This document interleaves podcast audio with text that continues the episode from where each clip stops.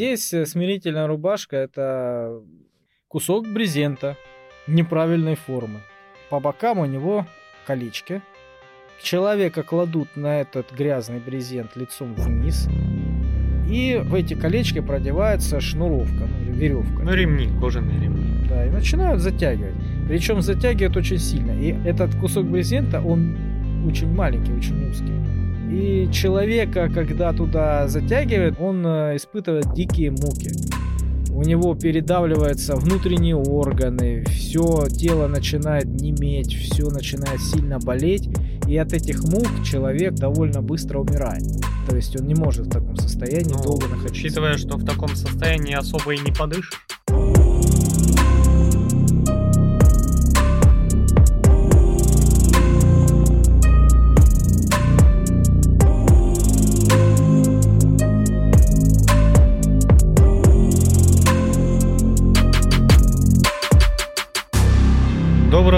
Суток, друзья! Мы спустились с поверхности, с вами подкасты «Черный шум». Меня зовут Калай Злостов, и напротив меня Сергей Мирин. Здравствуйте. Здравствуйте.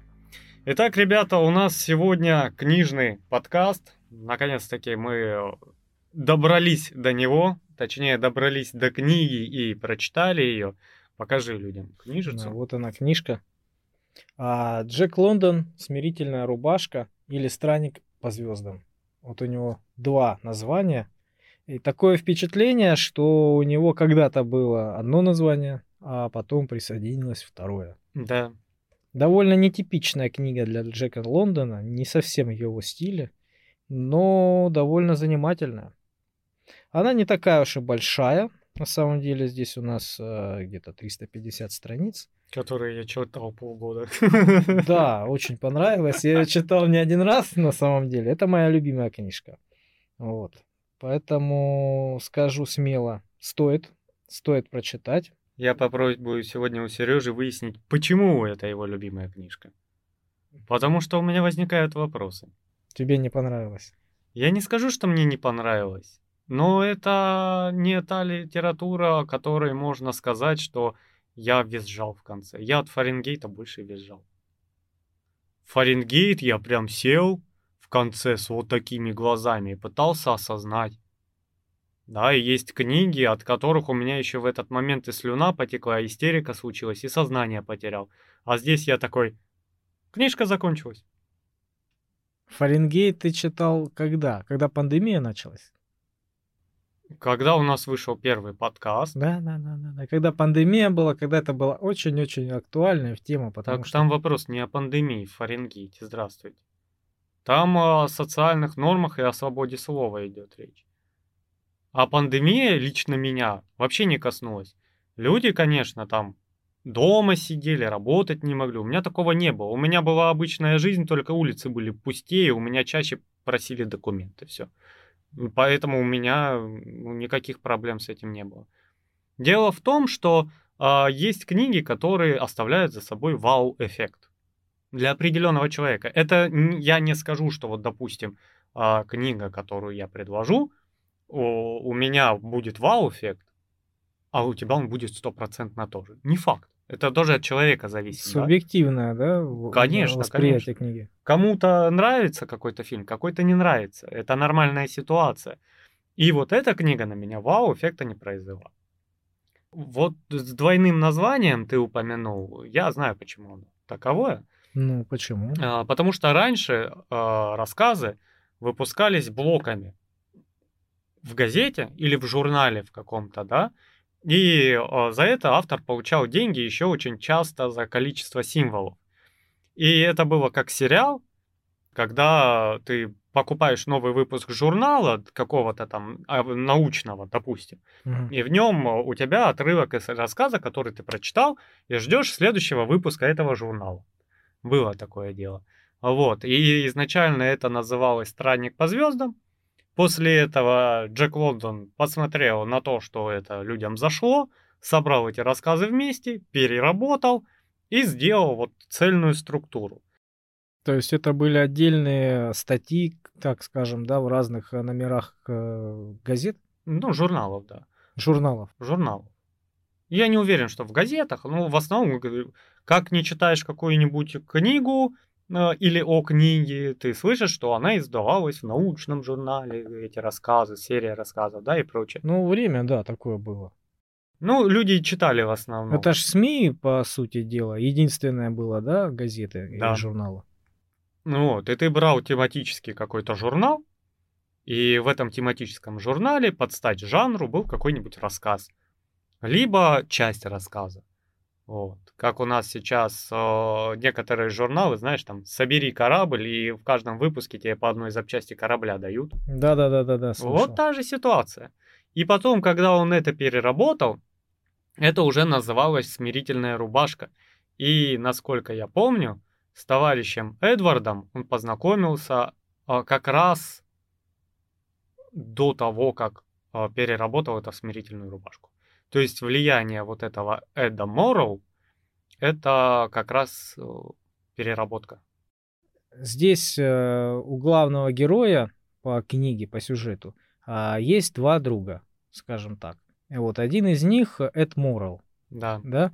Это настоящий был человек, по, по сути, когда Джек Лондон, писатель, а, свою книгу писал, он советовался, консультировался с, а, в, в то время с, с настоящим заключенным, который сидел в тюрьме. да. Вот и это- подружился, Да, и по подружился, да, с Эдом Морреллом, это вот и был. А, Он потом долго пытался привлекать общественность, чтобы его выпустили из тюрьмы, этого человека, и э, добился своего. Ну, его, его выпустили из тюрьмы, и он долго к нему ездил еще потом на ранчо или там куда-то в дом. Вот, они дружили. Ну да, добился амнистии. Вот, и скорее всего, ну, как раз вот это сильное влияние и сильно изменило книгу. Я честно скажу, я до первого варианта не добрался, хотел. Но если мы читаем книгу, мы в некотором моменте можем увидеть очень странный, какой-то несвойственный для книги момент. И это как раз вот этот остаток, э, пережиток прошлой версии, когда он там по звездам скачет. А, когда начинаются основные события, да? Да, да. То есть, если смотреть в общем плане, да, на э, вот вставки, которые происходят, то это очень сильно жанрово выбивается. То есть где-то он отправляется в какое-то путешествие с определенным смыслом, а тут он от звезды к звезды скачет с волшебной палочкой. Ну, серьезность вся где-то вот в этом моменте, на этот момент, на длину этого момента резко улетучивается, учитывая, что в книге описаны очень такие суровые, грязные, жестокие условия, события и люди. Вот, и вот это вот как-то не ложится. А это как раз пережиток первой редакции. Точнее, не редакции, а первого рассказа «Странник по звездам». Потому что там было больше о, об этом. О звездах, о странстве по них и все. Из того вытекающее. А после это превратилось в то, что превратилось. Сейчас мы пойдем по сюжету и как раз узнаем, что вообще происходит. Ну давай, начни вкратце, что вообще, с чего начинается книга. Просто еще маленькая ремарочка. Джек Лондон вообще пишет другие рассказы. Они у него более такие философские, нежели... а, Да, вот- вот антиутопия у него была, романы у него были. Он, конечно, в разных жанрах пытался там что-то выпустить, но довольно однообразно у него получалось. Ну, я не знаю насчет однообразности. Он стал классикой писателей, я не думаю, что из-за своей однообразности. Допустим, я читал книгу, где старик э, пытался поймать рыбу всю жизнь. Золотая рыбка? Да. Ага. Вот, и потом он ее в водке выпал, у него там гипериспытания были. Он эту рыбу все-таки поймал, но пока он ее довез до берега, ее обглодали другие рыбы, он приехал со скелетом. И там был очень философский подтекст, и в конце ты такой, ого, мораль жизни, блин, ни хрена себе. И я такой был прям, ну, такой, ничего себе, глубоко копнул. Это у Джека Лондона? Да. Вот. Как он называется? Не старик и море, а как-то. Я не помню. Вот. И это какое-то жанровое отступление э, как раз из-за того, что Джек Лондон каким-то чудесным образом попал в клуб э, эзотерический. По интересам они собирались в клубе, Э, настрой клуба был как раз о переселении душ. И под влиянием этой идеи он тоже очень многое вложил в эту книгу. В то время вообще любили кружки по интересам, вот эти закрытые клубы и прочее. И они были разножанровые, по разной теме. И вот он попал в один такой кружок по интересам, где они очень э, много обсуждали эзотерику, возможные вот эти влияния. Причем э, в этой книге, по-моему, нету в аннотации, но версии, которую я изначально начинал читать, она была о том, под каким влиянием и почему вот так воспринимает. Да, да, да, да, да, да, да, я читал. Это, это советское издание. Советское издание, когда было написано так, мол, так, вот смотри, читатель, сейчас будет книга, э, и этот автор был вдохновлен идеей переселения душ, популярной там в США в такой-то период. Да, и такой, у-у-у, книжечка будет горяченькая, готовься, читатель. Здесь это просто убрали. Да. Вот. Там, ну, как бы советская редакция книг была немного пожестче, скажем так. Ты обязан предупредить читателя о том, что в этой книге все это притянуто за уши, и хотя есть там факты, основанные на реальных событиях, на реальных вещах и на реальных людях, но это далеко не факт, и верить это оголдело нельзя.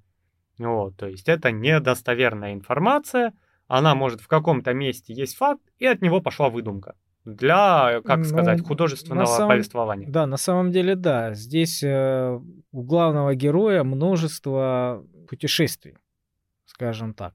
И эти путешествия он брал Джек Лондон, я имею в виду писатель, он брал из э, реальных событий. Довольно много у него из реальных событий взято. И я время от времени, когда читал эту книгу, сверялся с, с интернетом и проверял эти факты. Не, ну, не все, правда. Вот. И даже цифры там, э, ну, у него преувеличенные, конечно, цифры. Если, например, в одном рассказе у него э, люди плыли на лодке три месяца, то в реале это было две недели. Если он там сколько, 100 этих моржей замочил, да, там а, за, два, за, за два часа, то в реале в этой истории, по-моему, 10 моржей за двое суток он убил, что-то такое. Ну, то есть, понятно, что это для красоты словца, для такого вот сочного рассказика, но как бы все равно основывается на реальных событиях. Да, то есть это не вторение фактам и не рассказывание факта, этот человек пошел в музей, увидел там интересную вещь, почитал по ней историю и такой, о, я это в книге упомяну. Чуть-чуть переделаю, красивее подам, не так сухо, а красивенько. Ну, молодец, норм. мне понравилось. Да, то есть это а не тебе то, не понравилось, что... да, такие моменты? А я, ну, для меня это не имело значения. Да? Ну, вообще. А мне понравилось. Просто, э, понимаешь, когда я... Когда это не целиком э, выдумка, да, от начала до конца, когда оно привязано к чему-то, к э, реальности. Я скажу, что я не пытался это проверять и не пытался это осознавать. Ну, факты и факты, да, и что. Мне нравится такое. Потому что, когда я читал Дэна Брауна, и он называет какую-то картину, что на ней изображено, с какой-то загадкой и подоплекой, ты тут же в интернет о, а там действительно вот эта таблица, если ее вот как вот так не складывай, она получается одинаковое число, а там архангел сидит, лестница стоит, и он это обосновывает, ну, конечно, тоже с художественной, скорее всего, подоплекой, да, и ты уже, смотря вот так на картину, просто такой, да, да, но это, видишь, это такой м- полунаучный, наверное, детектив, где очень много, вот маленьких деталей, на которые вот желательно бы посмотреть, чтобы понять, что тебе говорят. Вот, там, да, я прям такой, о, там, э, первая вариация картины Божьей Матери с Иисусом, да, и когда Святой Дух, и вторая вариация, в которой, в первой вариации художник, я не помню, кто это рисовал, по-моему, даже да Винчи, но это не факт. Он прям сделал там младенца ураган нарисовал и прочее, а у него то ли отец был э, церкви большой шишкой, то ли еще что-то, ему сказали, «Э, парень, ну, блин, переделывай, что это ты нарисовал-то? Ну, явное богохульство. И там были прям намеки, этот архангел держал меч у головы ребенка, там все дела, и ты такой смотришь, ну, читаешь, смотришь на картину. Первая редакция, она тоже есть. И такой, Открываешь вторую, там все эти углы сглажены, уже ничего такого. Ну ты чё? Интересно. И я в этой книге, я реально, ну, это восхитительная книга, мы, может, до нее дойдем, я тебе показывал целую пачку книг. Вот там вот все вот на этом. А тут мне в целом очень красочно рассказали историю, которая когда-то более сухенькой и простенькой версии была. Некоторые истории я и так знаю, да. А, с исцелением прокаженных, с распятием Иисуса и С прочее. Пилатом. С да, с Понтием Пилатом. Пилатом. То есть тут показали с другой стороны возможные события. Здесь будет история про Понтия Пилата, и это было у нас очень похоже э, кусок вот этой истории в «Мастере Маргарита». Да. Ну, то есть, оказывается, Пилат не такой плохой парень, оказывается. Вот, ну да ладно. И, э, в общем, книга о чем? Книга о переселении душ. Профессор агрономии Калифорнийского университета. Человек, э, который попал в тюрьму и переживает свои прошлые воплощения жизненные, а, будучи в камере одиночки, в Ну да. коридоре убийц. То есть, получается, человека, вот в чем суть всей книги, человек попадает в очень жесткие условия, да, фактически подвергается пыткам, и на фоне этого открывает в себе, вот, можно сказать, талант или возможность, не знаю, как это правильно назвать, посмотреть, что было в его предыдущих жизнях. Посмотреть и перепрожить это все. Да. То есть, по сути дела, там а, вот об этом и идет речь. Ну и что ж, наверное, давай двигаться по сюжетам. Ну, ты хотел рассказать а, по поводу того, что книгу надо читать не один раз. Объясни-то людям, почему. Я считаю, что книга а, изобилует разными фактами и а, напичкана вот некоторыми де- деталями, а, которые а, видишь не с первого раза. Вот с первого прочтения ты эти факты не, не видишь сразу.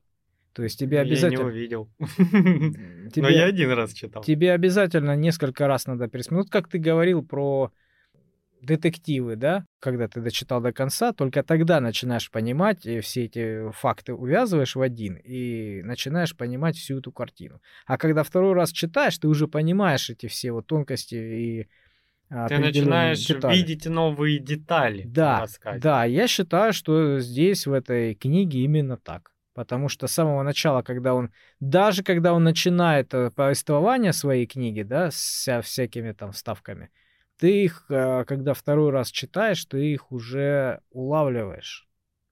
То есть мы сейчас проведем подкаст до конца книги по сюжету, а потом начнем заново с видения того, а, какие моменты вот ты учел. Нет, а, просто ты, когда читаешь с самого начала именно вот эту книгу, да, ты пытаешься понять, чё что вообще происходит, о чем речь. А когда ты второй раз читаешь, у тебя уже не только есть время а, эти все детали понять, и еще и пофилософствовать.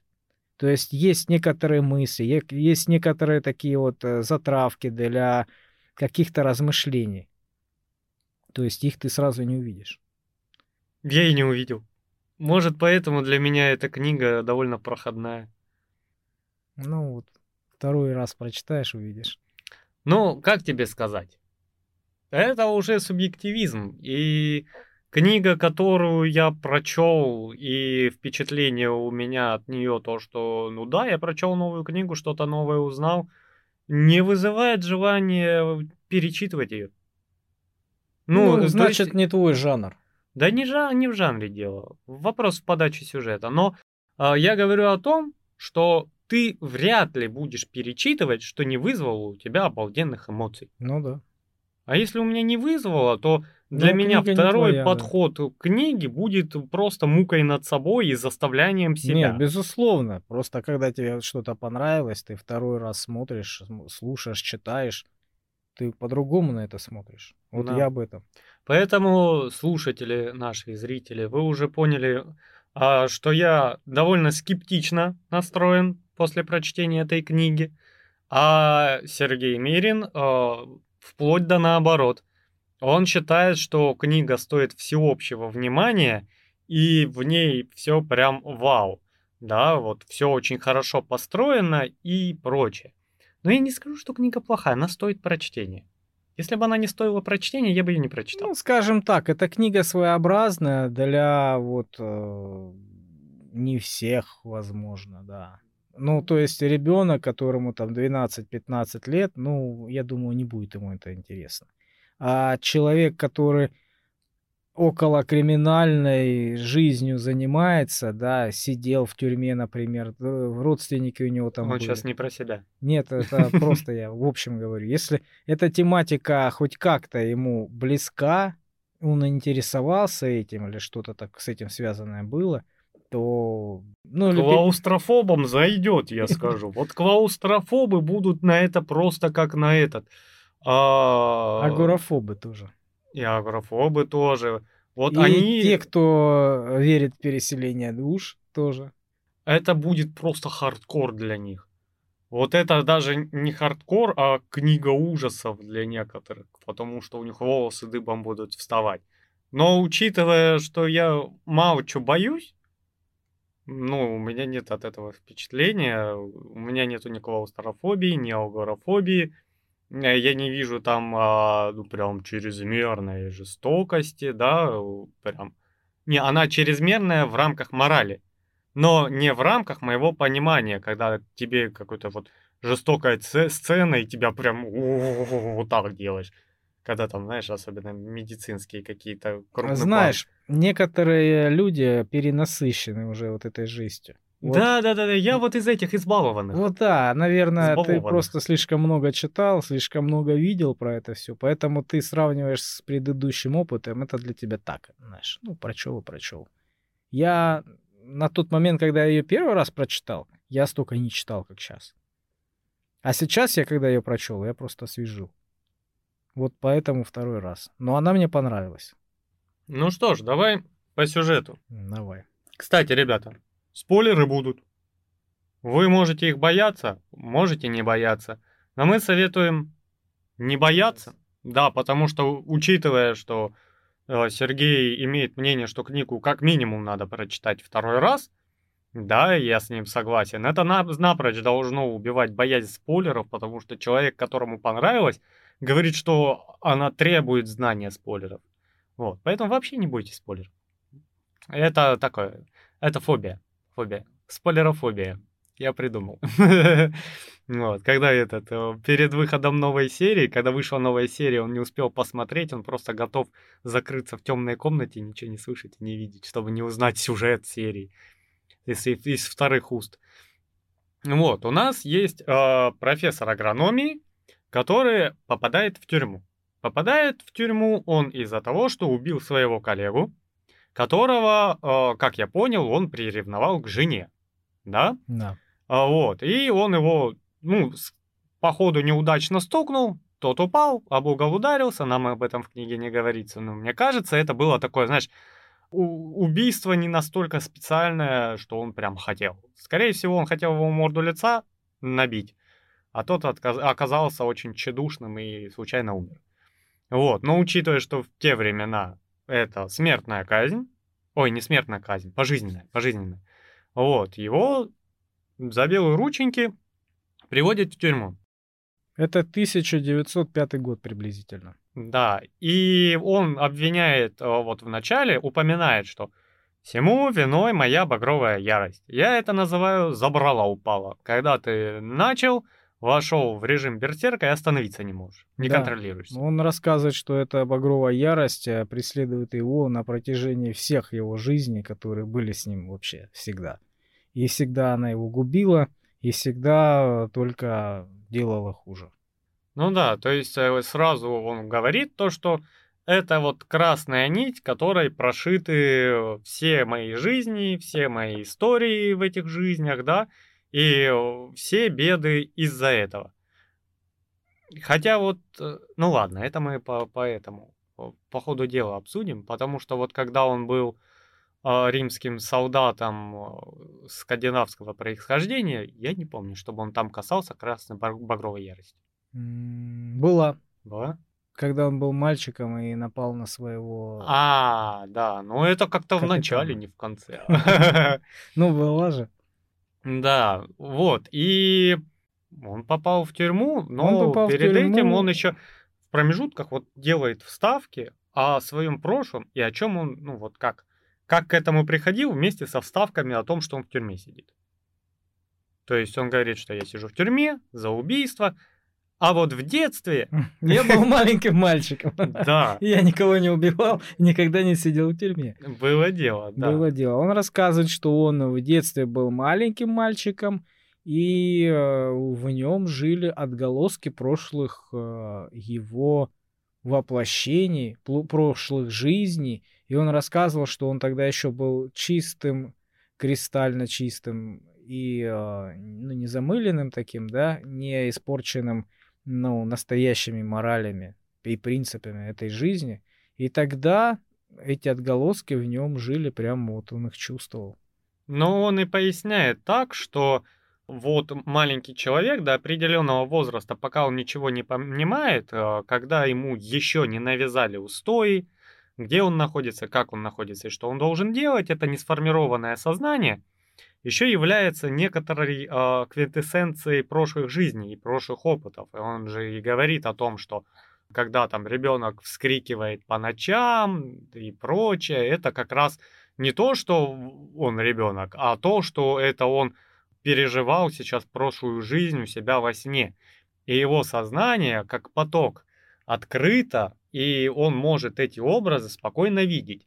Но когда мозг его костенеет, да, он становится сформированным, то э, это все забывается, это уже в жизни ему не нужно, и он этого не касается. Вот.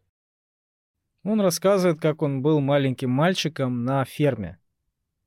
Ну, с родителями он там Он жил. жил с родителями, и к ним пришел миссионер. Миссионер, который там проповедовал свои э, взгляды на церковь, на жизнь. То есть он их э, пытался, наверное, навязать им свою веру. Ну, тогда много было миссионеров. Они ходили по вот таким слоям общества необразованным. а, Ну, вот эти крестьяне, рабы, колонии и прочее. Там везде были миссионеры, которые преподавали науку, а, заодно пропихивали это в рамках церкви, да, потому что, ну, и вообще, если заглянуть прям дальше, года, так, век 17 а, у тебя церковь и науками занималась, там все в одном было. Вот. Ну, по-моему, самые компьютер. единственные, кто умел писать и читать, это были как раз церковные служащие. Они как раз переписывали книги. Да, да. Ну, поэтому и наукой занимались, потому что умели читать и были самыми умными. И мы вам советуем читать, будете самыми умными. Умнички. Причем а, человек, который на- написал а, сколько-то там градусов по Фаренгейту, говорит, что все образование, которое я получил, я получил бесплатно, просто читая книги в библиотеке. И он на самом деле был библи- бли- библиотекарным работником. И если вы послушаете наш подкаст по книге 351 градус по Фаренгейту, вы тоже много узнаете нового. Вот. И у нас получается на ферму, где люди у нас необразованные, они земледельцы обычно, им оно и не надо. У них плуг есть плуг. И все, как бы, да. Лошадь, она вот она, да. И чё мне, зачем мне И ваша вся- математика? И вся эта наука. Да, приходит миссионер и начинает вталкивать ребенку и Сталкивает, родителям. разг- разговаривает с ними, да, и показывает, достает фото, фотокарточки тогда были, а, и показывает на этих фотографиях, а, ну, повествуя свой рассказ про Бога, да, показывает э, древний, древний этот... э, Мне Иер- кажется, Иерусалим. Иерусалим, да. Иерусалим, да. Ну вот. И он показывает их и древние фотографии, и а, современные ну, на тот момент. Он говорит, я только что был там, находился, и там вот а, путешествовал, и там наделал фоток. Да. Вот, и он говорит- наш маленький пацан начинает его троллить. Да, он смотрит, говорит, а это что? Это, это должно быть не так. Здесь должна быть река, показывает на эти фотографии. Здесь дома, ну, не, не должны. Здесь должна быть, вот здесь вот дол- должны быть дома, здесь леса. То есть он начинает рассказывать, как э, изменилось все на этой фотке, хотя он там никогда не существовал, не был этот мальчик. Вот. Ну, этот миссионер, конечно, удивился, но говорит, да, действительно, вот в те года так и было. И начинает э, заинтересовываться, смеяться, показывать другие фотографии. И он безошибочно, этот мальчик, а, он указывает так, как было во время Христа. То есть э, никто не может поверить, как такое возможно. Мальчик там никогда не был, не слышал и не видел про это ничего. А он безошибочно тыкает и рассказывает, поправляет его. Ну вот. Ну, потом миссионер разозлился, он думал, что его троллят этот ребенок. Вот. Да, потому что он начал рассказывать, типа, я проезжал э, мимо на коне, ну вот, и видел... И, и видел прокаженных. Да-да-да, причем они какие-то шли, они были странные, больные, подошел человек, и что-то он сделал, и те просто сидели, опоумевшие, смотрели на свои руки, да, и он их пытался там, э, что с тобой, товарищ? А тот не отвечал, тот просто смотрел в шоке от того, что у него теперь кожа нормальная. Вот. Да, это когда Иисус Христос излечил этих прокаженных. Да, да, в Библии так, по-моему, и называется излечение прокаженных. Да. Вот, и... и этот мальчик говорит, что это он там был, он сам видел лично. Но, естественно, ему никто не верит, э, начинают ребенка высмеивать, и на тот момент он э, замолкает, и все. И потом ни одного слова от него не вытащишь. Он обиделся. И потом у нас э, опять возвращение, собственно, в реальность тюремную. Э, человек этот сидел-сидел, да, швейный цех попал, швейный, да. А, Что-то они там ткани ткали. Они джут. Ткали они мешковину, джут. Вот. И э, ему, это Даррел Стендинг, наш главный герой, его так зовут. Ему э, очень сильно не нравилось э, качество работы на этой фабрике. То есть там а, была очень неэффективная производительность труда. Он а, на прошлой работе, как говорит нам Джек Лондон, а, у него была работа по оптимизации труда. То есть... Ну, я так понимаю, сельскохозяйственного труда. Возможно, да. Потому что иначе это э, CRM-менеджмент и агроном, профессор агрономии, что-то у меня в голове не очень сошлись в этот момент. Но, скорее всего, да, эффективность уборки Может урожая, просто плотность посева и прочее фигня. Просто управляющий, который занимается просто всем, наверное, так. Да, вот. И он такой подходит к смотрителю, говорит, вы неправильно колбасу заворачиваете, дядя Федор. Надо по-другому делать. Да, он начинает злиться, рассказывать э, всем подряд, как они должны работать этому надзирателю. Говорит, вот так вот, мол, и так. А, если здесь изменить, если вот так вот э, сделать получше, будет гораздо лучше, качественнее работа. Зачем мы мучаемся? Ваша э, ткацкая мастерская устарела на полвека на 50 а, лет. Мы тут вилами воду переливаем из ведра в ведро. Да, да почему не, не сделать более эффективную работу, и, блин, и всем будет лучше.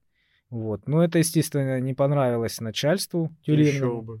Да, что какой-то заключенный тут пытается всех учить уму-разуму. А, яйцо курицу учит, гля умник. И причем, ну, по сути дела, смотрители э, не являлись, ну, не показываются нам в рассказе интеллектуальными личностями, они больше похожи ну, на таких жестоких охранников, а, которые просто жестокие охранники. Ну, блин, как их называют иногда, вояки и прочее. Ему вот эти нравоучения вот этого отброса общества не тарахтели вообще. Умные люди часто бывают жестоки. Глупые люди жестоки сверх всякой меры. О. Все надзиратели и начальник тюрьмы были тупыми животными. Да, но дело в том, что со своей позиции тупых животных они абсолютно правы. Потому что какой-то заключенный, отброс общества и криминальный элемент, еще тут пришел всех учить. Умный он, гляньте. А учитывая, что у тебя там о, в колонии идет перевоспитание, по большей части заключением, и люди там, э, как их считают, люди, которые недостойны жить в обществе, и поэтому они там сидят, они должны страдать. Они должны выполнять молча то, что им говорят. Свою работу, свое расписание, свою еду и прочее. А вот это вот выскакивание, там от первого низшего охранника до самого старшего смотрителя, вообще никому не интересно и, скорее всего, будет вызывать только раздражение. Потому что ты пришел здесь охранять э, вот просто отбросов общества от остального социума, а тебя отбросы общества еще учат, как работать надо. Ну, конечно, психанули. То есть, ну, что, естественно, он за это получает. Да, его начинают наказывать, его начинают сильно наказывать. А его все это не устраивает, он все равно продолжает гнуть свою линию, и тут он попадает э, в разряд э, неисправимых. То есть это как будто собака, ну, бешеная собака просто. Ну да. Пристрелить бы до патронов жалко? Ну да, и его начинают бить, его начинают э, пытать, его подвешивали за большие пальцы, его, то есть, кидали в одиночку, э, в карцер кидали, и все равно как бы он продолжал гнуть свою линию, ему не нравилось качество. Но это выглядело как э, ну, под предлогом плохой работы. То есть у, у него и качество его мешковины, которую он ткал, она была самой лучшей а его вызывали, показывали какой-то брак, говорили, ты плохо работаешь, надо тебя наказать. Ну, просто ему мстили. Да, еще и других учишь. Хуже всех работаешь и других учишь. Да, да, да. И, в общем, он страдал очень сильно от этого своего умничества. Вот. Дальше нам рассказывает главный герой, что появляется такой поэт-фальшивомонетчик Сесил Уинвуд – а, трус, предатель, доносчик, вот, который не первый, не первый раз садится за решетку. Вот, на этот раз он сел в эту тюрьму на 7 лет. Вот, и он всех подставил. Он подставил э, как заключенных, так и администрацию тюремную. И вышел Короче, этот Сесил, да, как из знаменитой книги фильма этот Марва, да? Да, да, да, да. Так сессию, сука, паскудная. Короче, это э, склизкий, хитрый, недобросовестный человек, который каждый раз, попадая в тюрьму, э, готов на все, лишь бы выйти пораньше, скостить себе срок. И в этом моменте, в этом сроке он придумывает очень хорошую идею. Надо подлизаться к начальству тюремному, а также к комиссии по досрочному освобождению. А чтобы перед ними выделиться, надо сделать очень что-то обалденное и классное. Для этого надо кого-нибудь опасного с тайным заговором сдать, как у нас по клишейному кино сделано, да, надо кого-то подставить в тюрьме, чтобы комиссия по УДО тебя отпустила раньше. Вот, потому что, ну, тебе нужно что-то яркое, да, там, побег, заминирование, расстрел кого-то там, что-то еще, и тебе надо сдать. Но если у тебя ничего этого не происходит, организуй этого сам, думает Сесил, и начинает зэков подбивать на побег. И причем он находит самую уязвимую к этому аудиторию, это пожизненно осужденных. И в то же время сообщает смотрителю, начальнику тюрьмы, да, о том, что готовится побег. И начинает просто эти две стороны рассказа э, тянуть в общий центр. В котором сам он находится. В котором он станет великим, хорошим и... и самым э, ничтожным существом на планете. Да, но при этом он выйдет прям через Через три месяца, да. Да. Ну, то есть э, этот Сесил, он подговаривает э, 40 заключенным э, к побегу. А так как все знают, кто он такой, а, и ему, ему не верит никто. И ему говорят, ты что, с ума сошел? Мы же тебе не верим, ты же доносчик. Ты как, как нам тебе верить? Он говорит, ребята, я все устрою, я все сделаю, я докажу, что я свой. Он говорит, ну хорошо, да, докажешь, тогда усыпи одного там охранника. Э, он уснет на... На своей вахте, по На сути. своей вахте, и его уволят. Вот. Через неделю так и получилось. Он уснул сам по себе, или этот Сесил его, ну, усыпил, не, неизвестно. Ну, там, по сути дела, он просто наблюдал и выбрал чувака, который регулярненько спал на ночных дежурствах. И в один момент он просто начальнику тюрьмы доложил, что тот уснул на рабочем месте и того уволили. А для заключенных он это преподнес как «я его усыпил», и все, и он так долго спал, что пришла его смена, его увидели спящим и выгнали. Это все я провернул, типа. Ну вот. Потом он приходит, э, то есть ему поверили. Ему заключенные поверили, ну хорошо, раз ты такой свой, давай, давай будем что-то думать. Вот. Тем временем он все это докладывал, естественно, э, начальнику тюрьмы или этому надзирателю. То ли главный надзиратель, то ли еще что-то. Там вот в должностях не разберешься. То есть он приходит к начальнику тюрьмы и объясняет, так, мол, вот так вот 40 заключенных собираются э, сделать побег. Ну, ему, естественно, не верят. А говорят, докажи. Вот. Такая, он им говорит, конечно, такая они судьба. через меня должны 40 э, пистолетов получить. Не 40, за... Дюжину. Дюж... А, дюжину пистолет. Ну да, многовато 40 пистолетов. Да, дюжин. Он говорит, э, вы можете проверить, я свой, начальник тюрьмы. Вы поверьте мне, я свой. Я свой в доску, Хоть и зуб скользкий. даю. Да. Хоть и скользкий, но свой. Короче, говорит, так, мол, так, сегодня ночью э, мне работник пекарни передаст сверток, в котором будет дюжина пистолетов. Это как раз нужно для побега.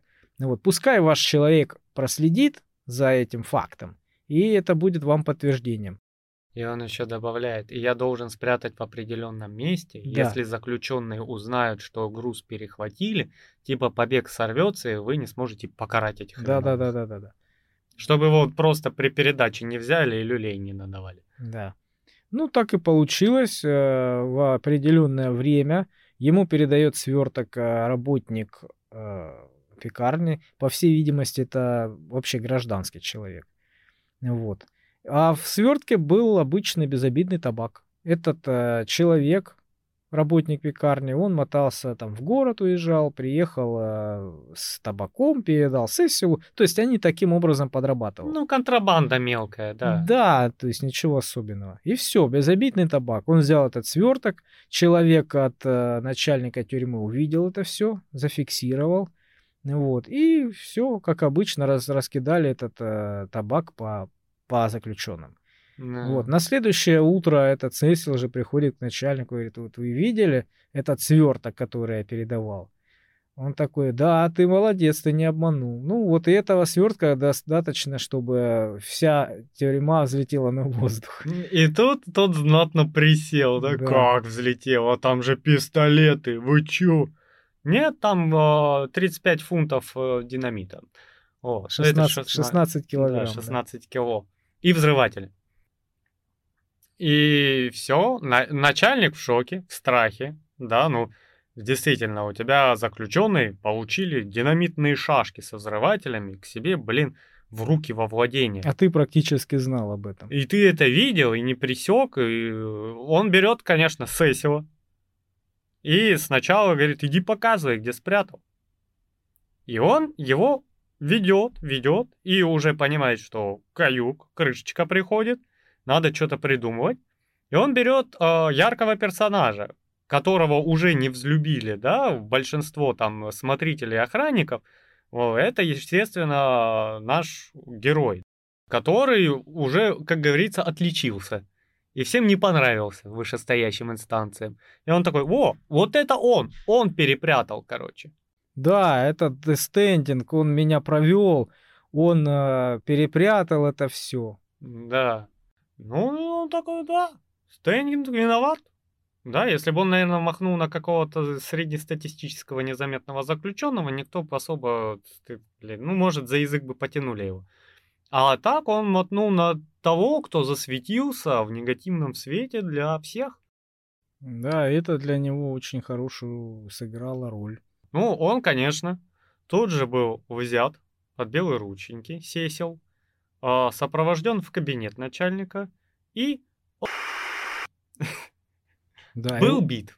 Его сильно, его сильно побили, очень жестоко, но это ж тертый калач. Он э, даже под э, сильными побоями, он все равно клялся и божился, что это так оно и было. Да, и все. И начинается массовая жуть. Начальники бегают по тюрьме, вся охрана бегает, все ищут динамит. Происходит уже на уровне руководства паника, потому что вещь опасная. Хрен с ними с пистолетами, да? Их можно было там что-то с ними еще как-то. А динамит бабахнет так бабахнет. Будут жертвы, будут разрушения, и никому это не нужно. И они начинают всеми силами его искать. В тот же момент этот Сесил э, говорит, слушайте, я могу вам вообще показать, кто совершил побег. Вот 2 часа ночи, вот камеры я на которые покажу, вот там, короче, заключенные, которые собирались бежать. Вот. А заключенным он сказал, что подготовьтесь к двум часам ночи, охраны не будет, будет зеленый коридор, я вас пробегу, мы сбежим. Да, я за всех, всех усыплю, охранников, э, открою вам... Ниндзя с дротиками, сонным ядом. Я всех уцеплю такой, знаешь. Да-да-да. Зайду к вам, чтобы вы все были готовы, раздам пистолеты и будем совершать побег. Вот. Все, естественно, ему поверили, все сидели и ждали. И к ним зашли. И к ним зашли, да.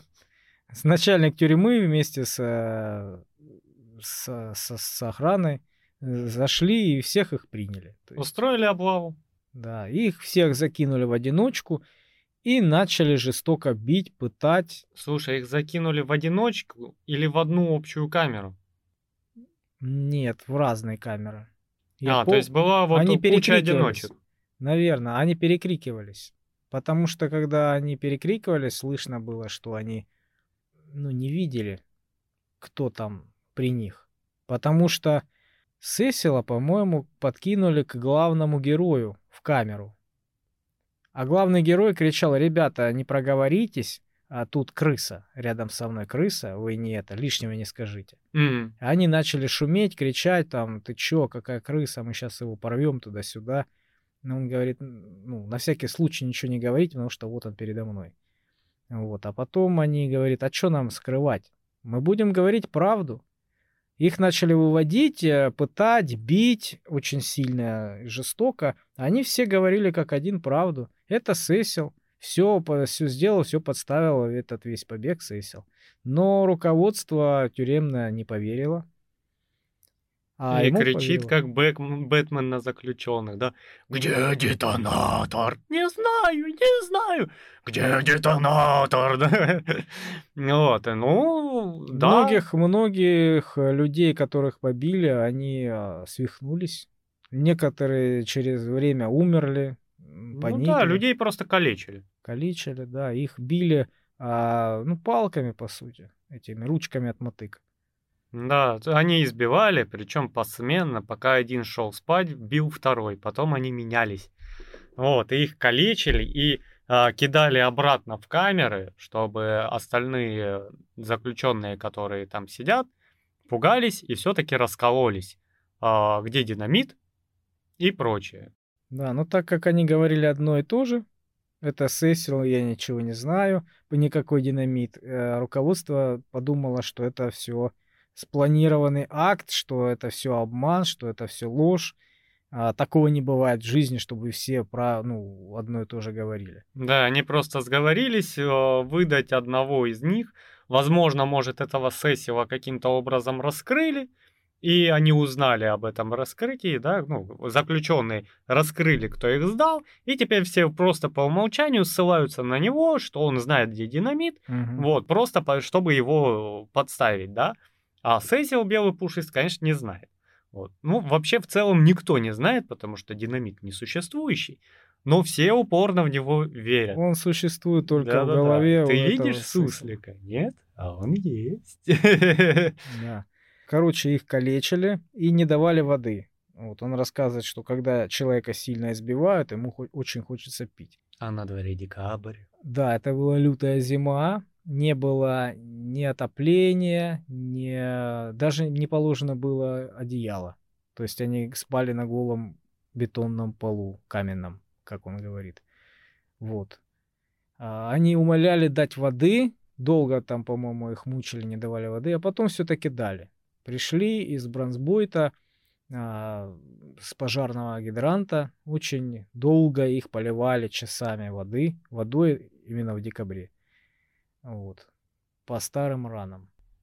Ну, в результате этого и нашему стендингу все никак не научусь выговаривать. Стендинг. Не стрендинг, а стендинг. Это не доктор Стрэндж, да? Вот. А, и, ну, он тоже получает. Он говорит, я не знаю, какой динамит. Вы вообще о чем? Какой динамит? Хотя я так и не понял. Он как таковой уже, по-моему, был в одиночке. Его, а, когда Сесил сказал, что ну, показал пальцем, указал на главного героя, его тут же поместили в одиночку. Да, то есть э, вот эти 40 э, бегунков, их просто докинули уже к готовому стендингу, да, который там сидел. То есть он в побеге не участвовал как таковой, и поэтому и вообще он, не понимал, что, да, от него он хотят. знал про вообще про, про вот эту ситуацию много-много времени спустя. Ну вот, ну что ему? А... Ему предлагали выбор администрация тюремная этому стендингу сказали, либо ты говоришь, где динамит находится, вот, либо тебе конец, либо мы тебя убьем, а, запытаем и все остальное. Ну, они как сказали, либо а, вот ты нам скажешь, и мы дадим тебе самое легкое, что есть, это 30 дней карцера. А если ты будешь молчать, вот и будешь гнить, сколько будешь молчать, молчать в этом карцере, короче. Вот. Ну, естественно, ты когда не знаешь, где динамит, ты не можешь сказать, где он.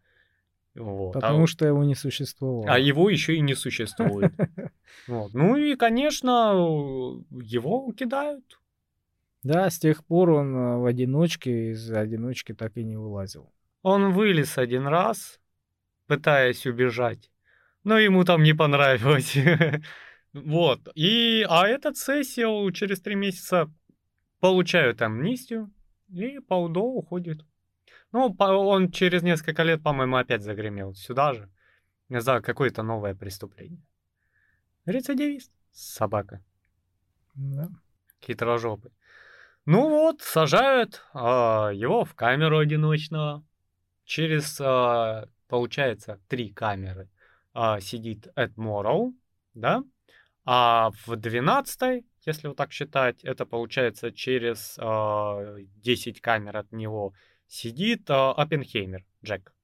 Джек Оппенхеймер. В первой камере сидит э, главный герой, в пятой камере Эд Морроу и в двенадцатой Джек Оппенхеймер. Да.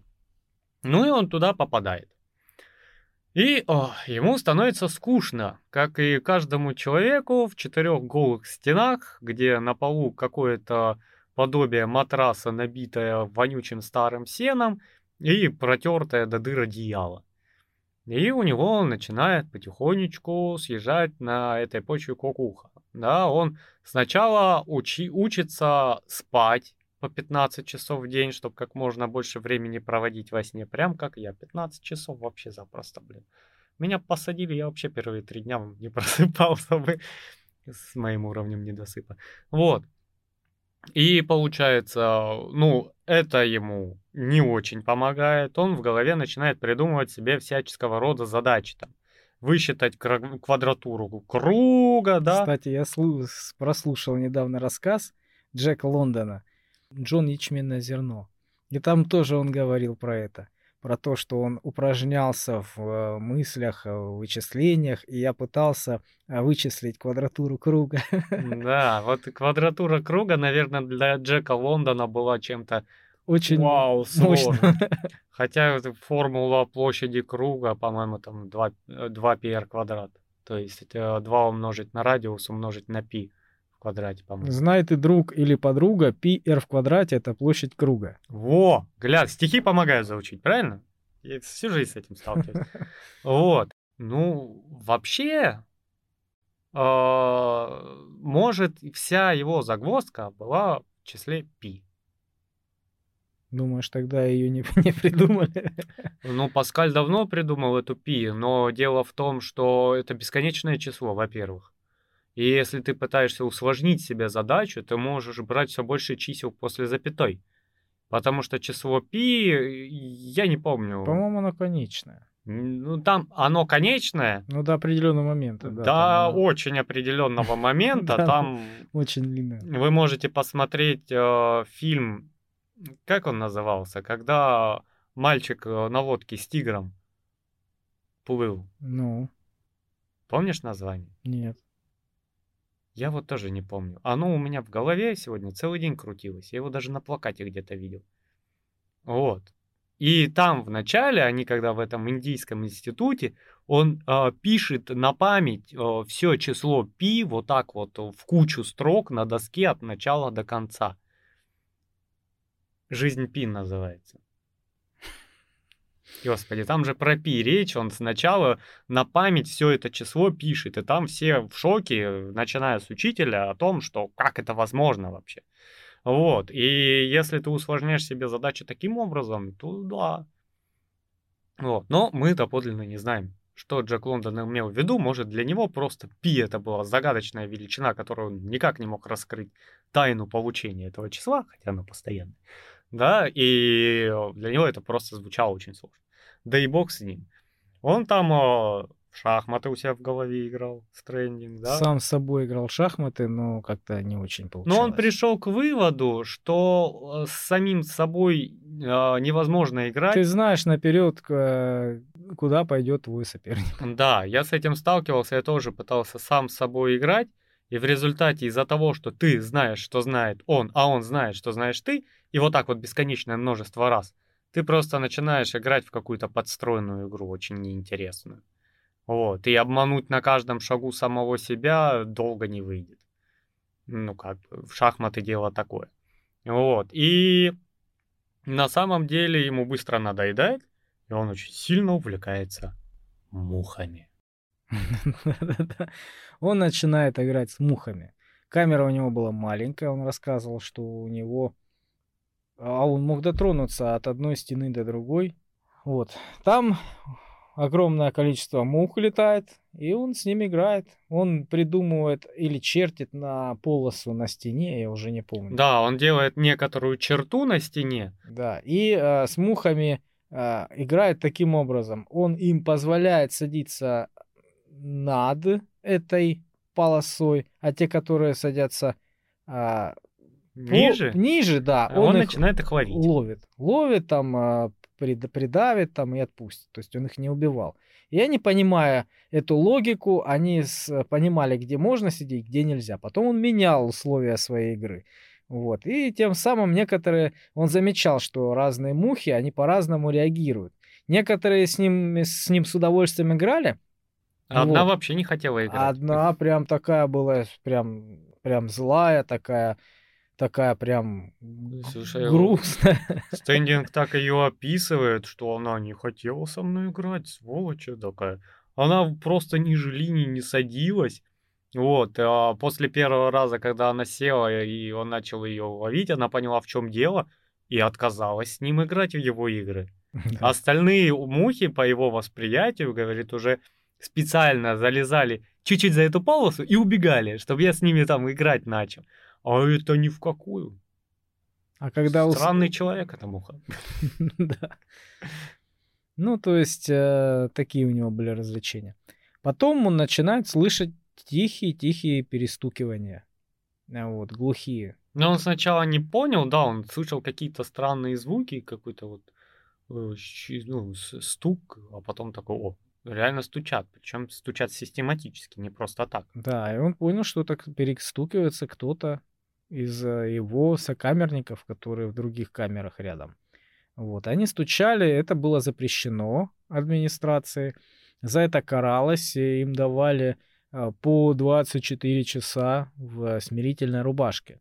Это было наказание такое. Смирительная рубашка. А Это- просто в понимании слушателей это современное видение смирительной рубашки плюс-минус. Вот эта рубашка с длинными рукавами, где тебя сзади завязывается. Да, или сзади, или спереди. Ну, оно получается вот так завязывает тебя, обнимая тело спереди. А, как, и это, сзади рукава тебя связывают. как в этом а, Шурик, да, или как Кавказская пленница. Да, да, да. Это самая простая э, смирительная рубашка. Есть сложнее, оно с ремнями, с прочей фигней, но в такой же позе ты, вот обняв себя очень крепко, а, находишься в обездвиженном сверху Да, состоянии. здесь э, смирительная рубашка это кусок брезента неправильной формы. А, С, по бокам у него колечки. Человека кладут на этот грязный брезент лицом вниз. И э, в эти колечки продевается шнуровка, ну, веревка. Ну, ремни, кожаные ремни. Да, и начинают затягивать. Причем затягивают очень сильно. И она, этот кусок брезента, он очень маленький, очень узкий. Вот. И человека, когда туда затягивает очень сильно, он э, испытывает дикие муки. У него передавливаются внутренние органы, все тело начинает неметь, все начинает сильно болеть. И от этих мук человек э, довольно быстро умирает. То есть он не может в таком состоянии Ну, долго находиться. Учитывая, что в таком состоянии особо и не подышишь. Да. То есть там это боль- большая, большая, очень сильная такая была мера пресечения. Да, у него ж уже был случай с смирительной рубашки, когда он пришел, э, как раз вот э, его позвали и сказали, ты низкого качества делаешь. А тот такой, не, я делаю обалденно. Сейчас расскажу тебе, слушай. Так да слышал я уже. На 24 часа, короче, в рубашку. И его засунули. И он там начал вопить, орать, да, в этой рубашке. И в соседней камере сидел Рыжий какой-то. Фи- из Филадельфии. Так- его, по-моему, так и называют всю книгу «Рыжий из Филадельфии». Вот. И он о, с соседней камеры сказал, хватит орать, мешаешь мне отдыхать, короче. Да, он говорит, «Ты с ума сошел, я умираю. Он говорит, ну, умри быстрее и успокоишься уже, я дай, дай мне отдыхать спокойно. Да. Он говорит, как ты там, это самое, как, как это? Ну отдыхать?» как я 24 часа там проведу? Тот такой, да ладно тебе, меня на 50 замотали. Просто не ори, пожалуйста. Спать мешаешь. Да, да, он говорит, как на 50? И ты не умер? Нет, говорит, ты просто надо терпеть, да и все. Перетерпишь первые вот эти вот муки, вспышки, а потом как бы Смиришься. смиришься и все, потому что ты только хуже сам себе делаешь. Да. Ну и вот э, эти ребята, которые сидели, э, то есть Оппенхеймер и Морроу, э, они регулярно за свои разговорчики э, попадали в рубашку на суточки, да? Но А, их это не останавливало. Да, их это не останавливало, и они э, под этим еще гнетом, чтобы, ну, их особо не подслушивало руководство, потому что они, скорее всего, говорили там о чем-то крамольном, они постоянно меняли шифр. То есть они перестукивались в шифрованной форме и периодически э, меняли ключ к этому шифру. Да, бывало в середине какого-то предложения даже. Да, но учитывая, что когда у тебя очень много свободного времени, то и такой загадке ты отгадку довольно скоренько найдешь. Ну и тут о, у нас Эд Морроу объясняет нашему герою о том, что я знаю одну штуку, говорит. Ну, а- а- они начали переговариваться, да, они сначала ему не поверили, да, ну, со временем... Они он- долго не верили ему, тому, потому что он был преподавателем в институте. Ну, Слишком умный, профессор. Профессор. Во-первых, он был профессор, да. Они ему не доверяли, потому что это были маргиналы, вот отъявленные, которые... Да, вот и при этом они-то тут давно. А он новичок, и, возможно, лицо посадное, возможно, какой-то сессил, да, очередной. Да. И они такие-такие, но постепенно начали такие, ну ладно, окей, возьмем тебя в свою вечеринку. Вот, они же периодически еще замолкали, когда он с ними поговорить хотел, перестукиваться. Ну и Эд Морроу ему говорит, слушай, есть одна темка. Вот э, ты, если хочешь ну, от страданий избавиться от своих в рубашке, слушай, есть такая прикольная штука. Я ее практикую.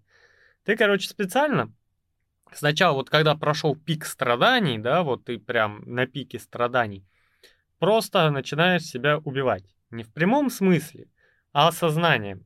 То есть ты говоришь, что вот думаешь о том, что вот у меня там палец умер, да, там, и начинаешь в это верить сугубо.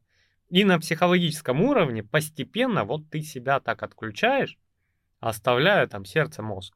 То в этом роде. частями, да, по пальцу, по пальцу, потом выше, например, там после, после пальцев ног, да, там колено там, все Да, да. И стендинг, э, ну, он же еще вспоминает, что он, а, когда сидел один с мухами развлекался, он периодически э, пытался вводить в себя в транс, ну, занимался медитацией. Самогипнозом, да? Да-да-да, пытался себя загипнотизировать. Он о, падал на свою подушку, набитую соломой, матрас, да, терял сознание, и на мгновение что-то видел какие-то образы, блики и прочее.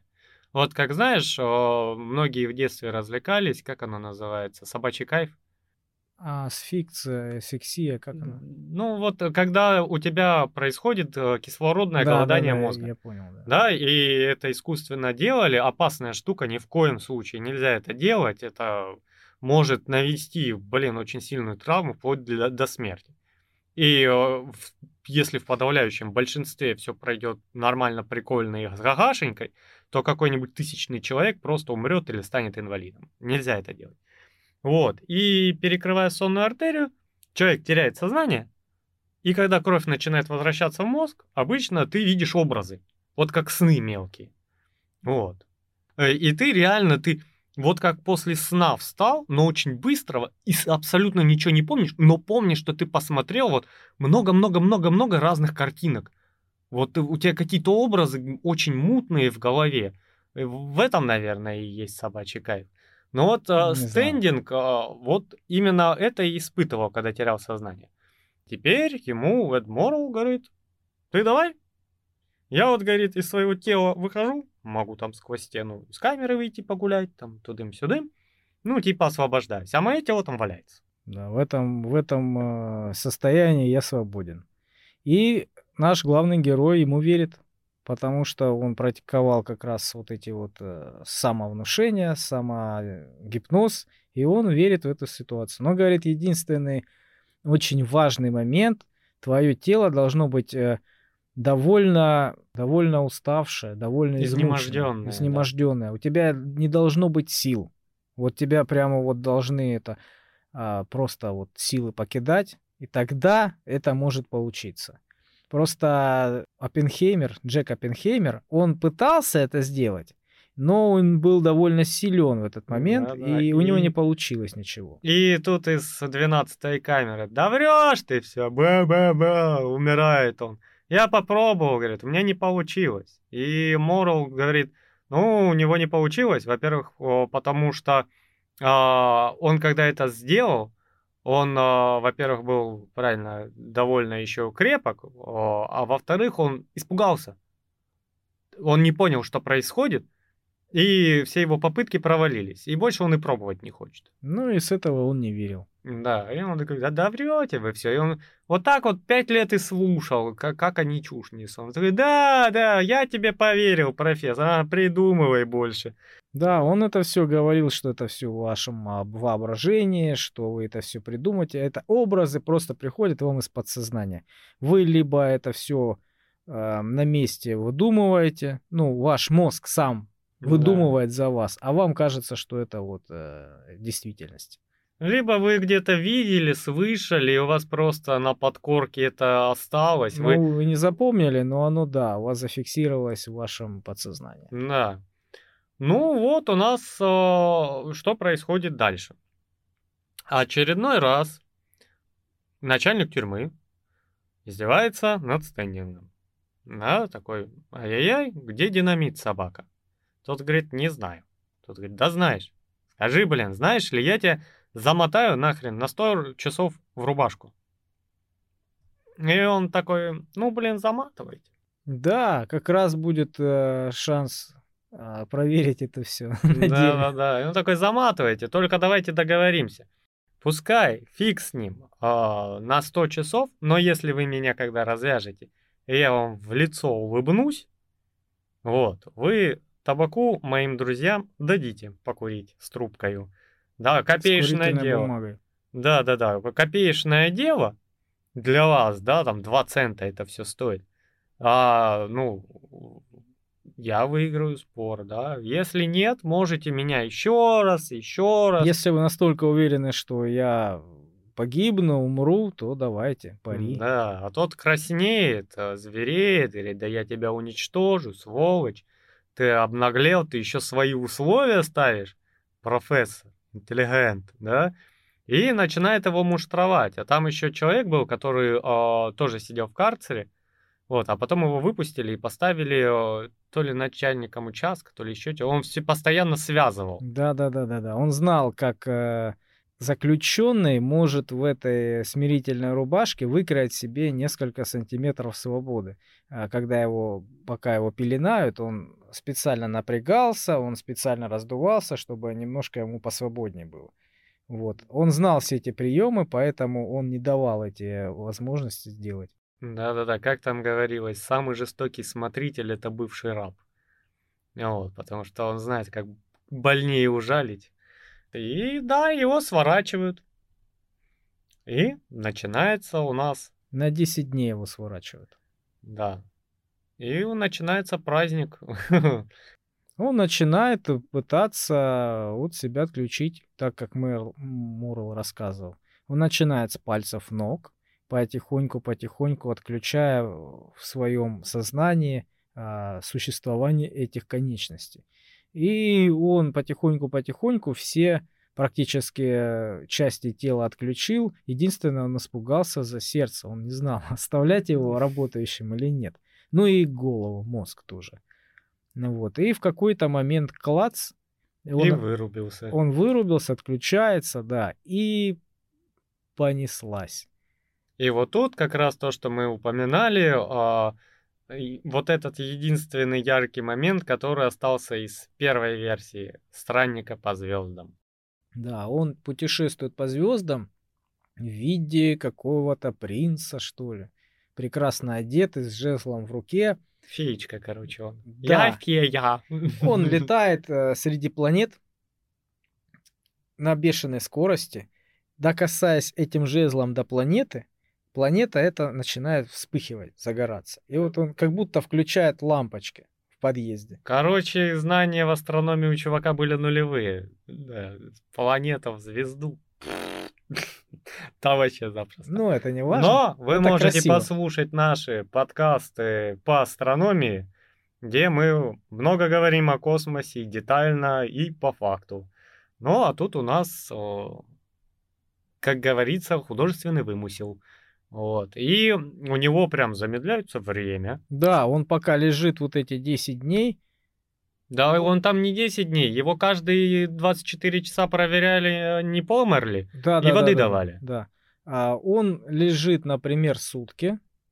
И пока эти сутки он лежит в смирительной рубашке, ну, по факту, да, он переживает вот эту жизнь миллионы-миллионы лет. Вот он ощущает это таким образом, как будто он летит, и вот эти вот э, звезды, которые все быстрее, быстрее летят, вот он касается их, или он летит быстрее, да? Он их касается жезлом, они загораются. Ему нужно во что бы то ни стало каждую зажечь. Вот такая Слушай, вот у него была по-моему, в судьба. карцере с мухами игра была поинтересней, чем миллионы лет заниматься ерундистикой. Ну, не знаю, он так это рассказывает интересно. Может быть, это была эйфория бесконечная. Ну, блин, это ж надоест. Может быть, нет. Вот, он, Ну да. да, и каждые 24 часа приходит э, врач вместе с этим э, с начальником тюрьмы э, и смотрят, жив он или откинул копыта.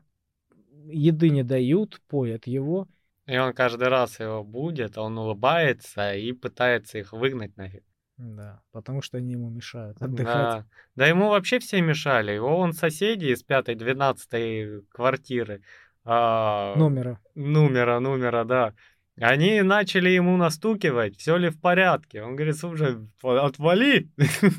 ну я как бы... У меня американские горки. Я ну, могу себе позволить. Он свернутый в этой в, а, смирительной рубашке в этом брезенте, он подползал каким-то образом к стене, там благо недалеко было ползти, и носком ботинка он простукивал ответы. То есть в этом в коматозном, в полукоматозном состоянии, пока еще не отключился, он простукивал, ребята, отстаньте, дайте я попутешествую. Дайте мне, мне надо из чё, да? Да. Вот, ну, в результате у него начинается после этого Первый, наверное, скоординированный рассказ. Да? Да, в конце а, проходит это 10 дней, 10 суток, приходит а, начальник тюрьмы, его проверяют вместе с врачом, он точно так же с трудом, но улыбается, его начинают ставить, психуют, естественно, злятся, его ставят к стене, говорят, ты симулируешь, а он ну, настолько ослаб, настолько у него все атрофировано, что он ну, не может, естественно, стоять.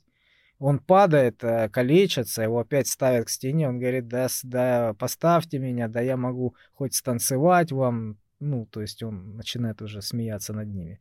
И все, вынужден был этот э, начальник тюрьмы отдать, собственно, табачок. табачок этим его друзьям. Да. И в следующий раз, когда его опять закидывают в смирительную рубашку, а учитывая, что наш э, герой начинает этим прям сильно увлекаться, он прям провоцирует. Он реально...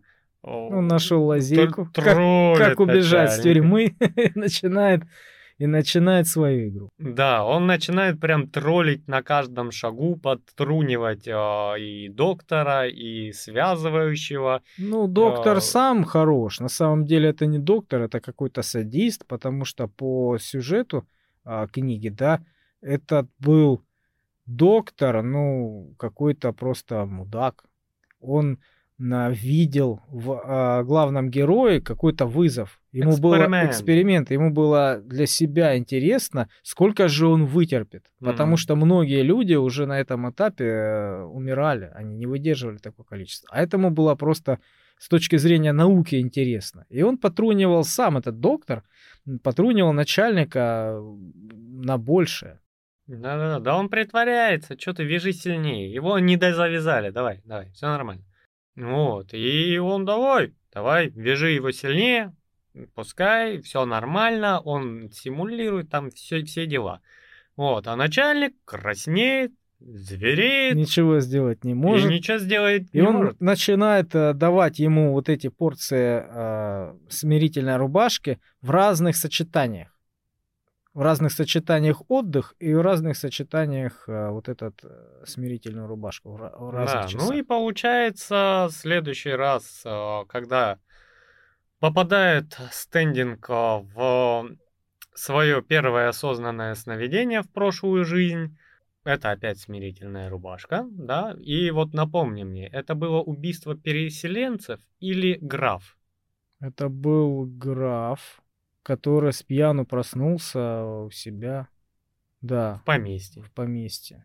Вот давай на этой ноте мы на сегодня остановимся, потому что книга довольно насыщена событиями, и рассказывать ее на самом деле долго, потому что именно повествовательного там мало вот как просто линейного сюжета. Там очень-очень много сюжетных вставок, да, разных, которые не упомянуть нельзя. Вот, поэтому следующий наш подкаст книжный по книге «Смирительная рубашка» Джека Лондона мы выпустим в следующий раз.